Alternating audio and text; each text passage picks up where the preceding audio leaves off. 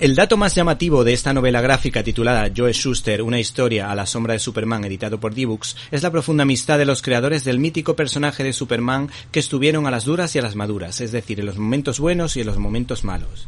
Esta magníficamente escrita novela gráfica hace un recorrido por la vida del dibujante Joe Schuster y el escritor Jerry Siegel, en la que se nos cuentan sus andanzas y desventuras.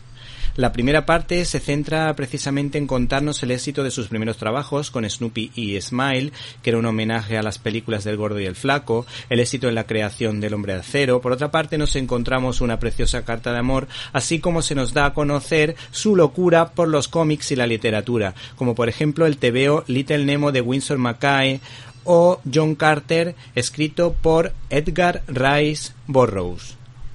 La segunda parte sirve para constatar el calvario por el que tuvieron que pasar tanto Jerry Siegel como muy especialmente Joe Shooter cuando los cómics de superhéroes perdieron fuerza después de la Segunda Guerra Mundial y la lucha por recuperar los derechos de autor pues fue terrible.